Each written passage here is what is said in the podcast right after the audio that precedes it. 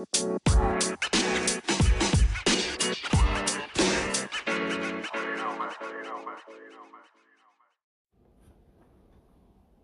everyone, and welcome to our podcast, The New Mediators. We discuss with passionate guests about new media and their influence on our culture, our relation with art, and especially music.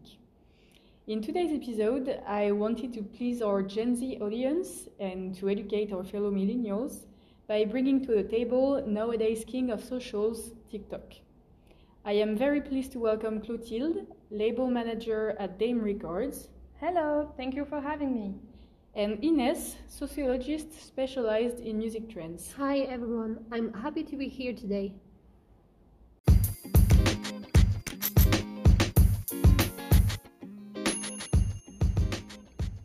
Okay, so today I would like to start by discussing a piece of news I recently came across.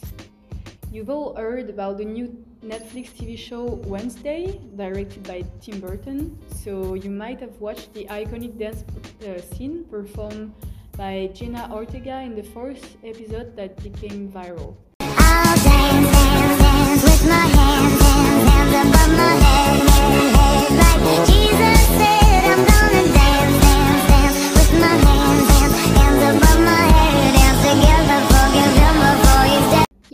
Actually, I remember that I read this headline on the billboard Did Lady Gaga Bloody Mary steal the Cramps Wednesday bump? The music trend created by viral video on TikTok overshadowed the song Goo Goo Muck, which is the or- original song used in the series. This fan phenomenon makes you wonder how could Wednesday dance go viral with the wrong song? It's important to highlight the correlation between a successful artist in the music industry and their success on TikTok. In fact, social media is no longer a medium for one way communication, and artists have to take into consideration the impact of TikTok in their success because if an artist's song does well on TikTok trends, it will obviously do well on the Billboard chart. You're right, it's a new way of thinking and mostly a new way of consuming music.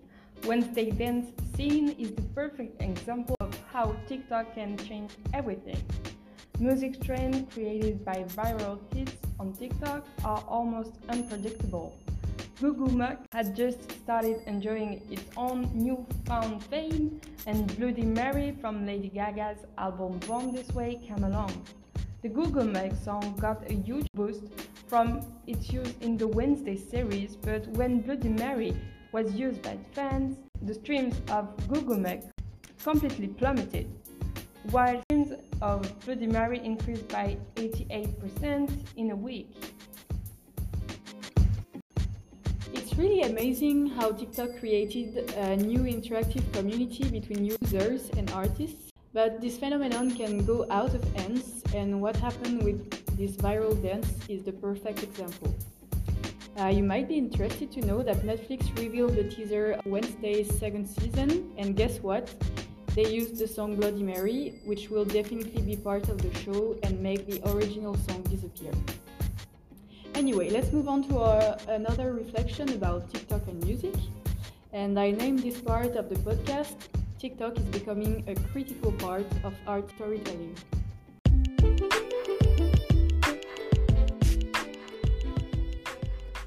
We can all agree that TikTok has a power on the musical industry that can be quite impressive, even frightening. TikTok has the power to create international icons. Let's think of Doja Cat, for example. She was first known on YouTube with her single Moo in 2018, and she really became widely famous in 2020 thanks to a choreography released on TikTok on her track Say So. The combination of the catchy song and the funny choreography was apparently the recipe to her success, but that hasn't stopped ever since. With Doja Cat as an example, all singers wannabe see TikTok as an opportunity to be discovered, right? And I guess it shuffles the cards and gives more hope to the artists. What do you think, Ines? It's true that we can see the evolution of our conception of music start before we used to see them as the chosen ones, a very rare elite with adventurous difficult or romantic lives, now it seems that everyone can become a music star, which is motivating for sure. The audience also feels closer to TikTok music stars because their success came from uh, social and they can keep sharing their private life with them. Even traditional stars now need to be present on TikTok. Some might think there is a desacralization of the artist and the, the artistic process, the platform and its audience influencing them too much. The musical industry is also omnipresent on TikTok, right, Clotilde? Yes, indeed. The magic of TikTok is for sure that many buzzes happen or- organically there. Doja Cat being one of the brightest examples of the platform. With 1 billion monthly active users, after downloading boom during the pandemic, we labels need to keep a close eye on TikTok. And of course, lots of music marketers try to recreate the spontaneity of success, being influencer to promote a song, posting short clips to see what people respond to, trying to get a dance challenge going, etc. Interesting, and it actually brings me to another issue I would like to discuss with you. Being discovered thanks to a hit on TikTok can have a downside. Do you remember the most awkward moment Steve Lacy had to face during one of his concerts? Uh, just so you remember, this is Bad Habit, Steve Lacy's track that brought him to fame on TikTok.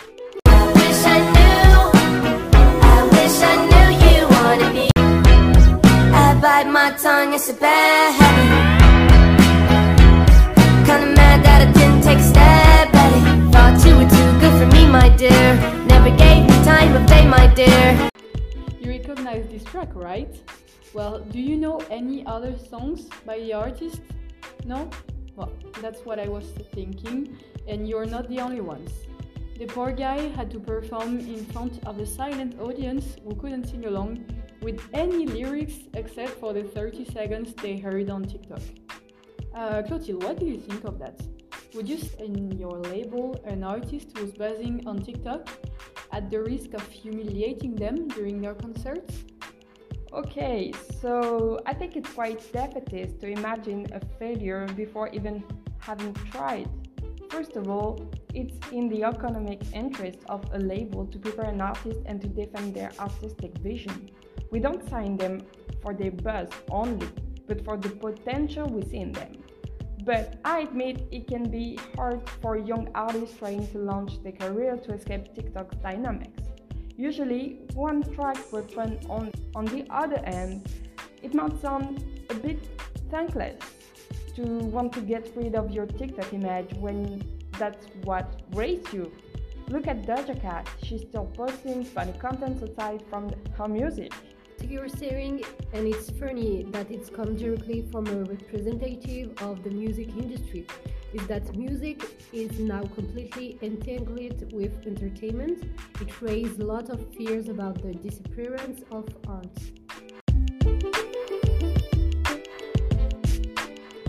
Well, excellent, because you just made the perfect transition to our next subject our conception of music nowadays.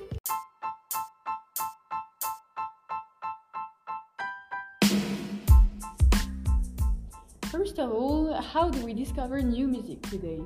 We just saw the influence of TikTok when it comes to make a new artist blow up. And TikTok is the first platform used by teenagers to discover new artists, way ahead of Spotify and other audio streaming platforms. That's right, recent consumer behavior data shows TikTok users are more likely to spend money on music. 40% of active TikTok users pay a monthly subscription for music, and 80% of them describe TikTok as their first place to discover new music. Sometimes these new songs are not even new. Remember the track Gangsta Paradise by Coolio?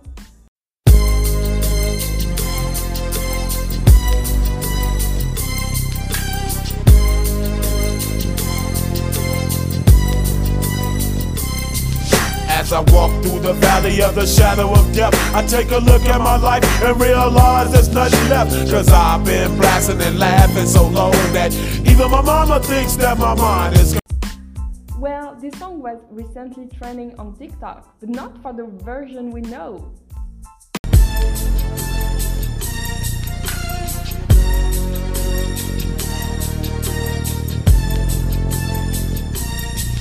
As I walk through the valley of the shadow of death, I take a look at my life and realize there's nothing left. Cause I've been blasting and laughing so long that even my mama thinks that my mind is gone.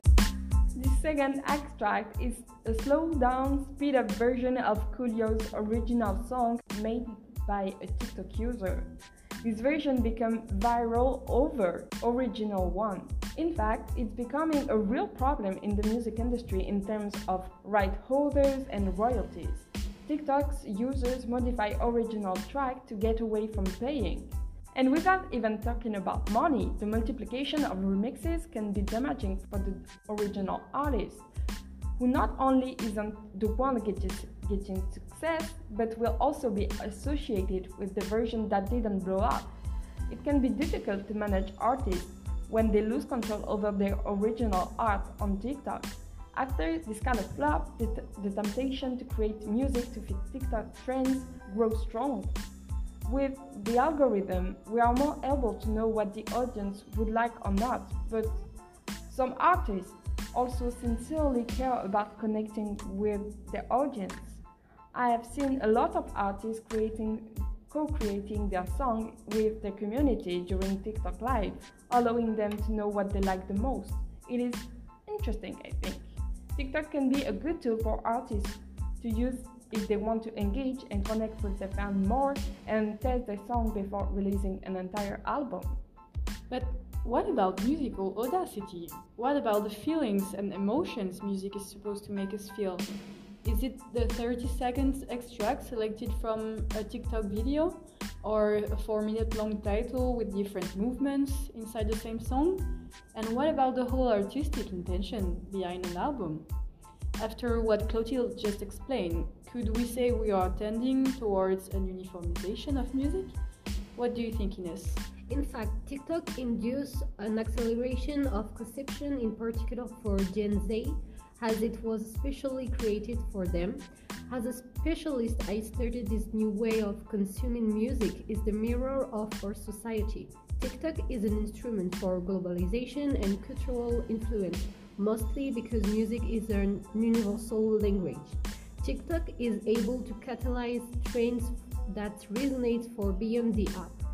Researchers the effects of social media on receivers to explain the phenomenon of standardization. They consider digital and media device as agent of socialization. So a strong exposure to digital and media images can lead to mainstream. Basically, it means an homogenization of social values, social representation, and perspective. It is part of the cultural study movement. And do you think video is playing a role in this homogenization? Especially now that people can film themselves or post it online? For sure, with TikTok, music and video have never been this entangled. We have seen that ever Wednesday case, for example, where we cannot dissociate Lady Gaga's song from the series Dance anymore. If you don't mind, I would like to bring some nuance to what has just been said. When we think about it, music and video have been connected for a while now, way before TikTok. In 1982, when Michael Jackson released thriller videos, people went crazy. It was a revolution at the time in terms of music, of course, but mostly, mostly in terms of video clips. Before that, video clips didn't matter. Most of them were just used for advertising, but without putting any real thought in, in them. Today, it is more about embodying the vision of the song and the artist. What changed with TikTok is that today everyone can participate. Wow, this was motivating. Thank you, Clotilde. And speaking of innovations, do you think any innovation in the music industry will emerge thanks to TikTok? I mean, we already saw that TikTok has deeply transformed the music industry, but are there more innovations to come? Or did we reach the ceiling of what the app can offer? Well, what's great with innovation is that we can always go a step further and find something that never been done. For example, right now I'm thinking of Calvin Harris and the immersive VR concert he did last week when where he appeared as a virtual avatar in a digitally animated performance. The audience could watch the show in 3D through Pico virtual reality headset or in 2D through his TikTok account. People experiencing the event through VR headset were able to explore Calvin's world as avatars party together and few feet away from what he was performing. TikTok sure is investing in innovation to create interactive and participatory shows with augmented reality concerts. Wow! Yes, it's really impressive how artists can claim never space and new ways to create and interact with their audience. TikTok will not stop surprising us. Indeed, it is impressive, but as for for other innovation in the music industry, only the future can tell us. Okay, well, I think that was all the time we got for today. Thank you very much, you both, for coming in this episode of the New Mediators.